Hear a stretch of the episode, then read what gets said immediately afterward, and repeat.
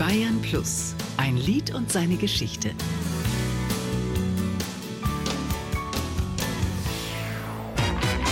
Aber bitte mit Sahne. Udo Jürgens und sein Klassiker. Wenn Udo Jürgens neue Lieder produzierte, dann war das oft etwas ganz Besonderes. So auch im Juni 1976. Seine Plattenfirma veröffentlichte damals sein satirisches Lied Aber bitte mit Sahne über die vermutlich übergewichtigen Damen Mathilde, Ottilie, Marie und Liliane. Der Textdichter Eckhard Hachfeld, der eigentlich Journalist war, und der hat die berühmte Seite 11, war das glaube ich damals im Stern, immer gemacht. Das war eine humoristische, poetische Seite, die er gedichtet hat. Ich habe die immer gelesen, weil ich fasziniert war von der Dichtkunst dieses Mannes, der das gemacht hat. Das war meistens satirisch und komisch.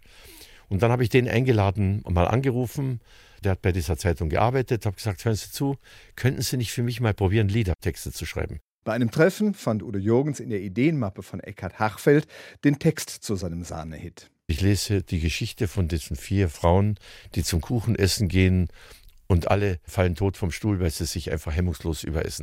Hatte sofort eine Musik im Kopf und sagt zu dem Mensch, der Text, sagt er, oh nee, entschuldige, das ist ja für dich überhaupt nichts. Das tun wir gleich mal raus. Eine Altmännerband ist da in Hamburg eine ganz lustige, für die habe ich das gemacht. Da sage ich, nee, nee, nee. Moment mal, das gefällt mir was. Sag ich, das passt zu mir. Damals hatte Udo Jürgens gerade einen Nummer 1 Erfolg gelandet mit griechischer Wein. Dafür war er vielfach ausgezeichnet worden. Danach hatte der als Zeitkritiker bekannte Sänger einen Hit mit Das ehrenwerte Haus erzielt. Und dann folgte aber bitte mit Sahne. Es war mir auch klar, dass ich eine Einleitung und ein Zwischenspiel so ein bisschen Mozartartig machen muss. Dass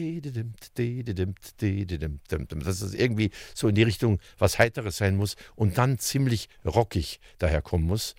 Und dann habe ich den Song geschrieben und uns allen war klar, dass das eine Bombe ist. Und ganz genau das ist es geworden. Und äh, bevor dass ich das daraus gesucht habe, so ist das entstanden. Der Satire-Song schaffte Platz 5 in den deutschen Charts und war 23 Wochen in der besten Liste vertreten. Die Titelzeile aber bitte mit Sahne war so populär, dass sie sich zu einem geflügelten Wort entwickelte. Ein Lied und seine Geschichte.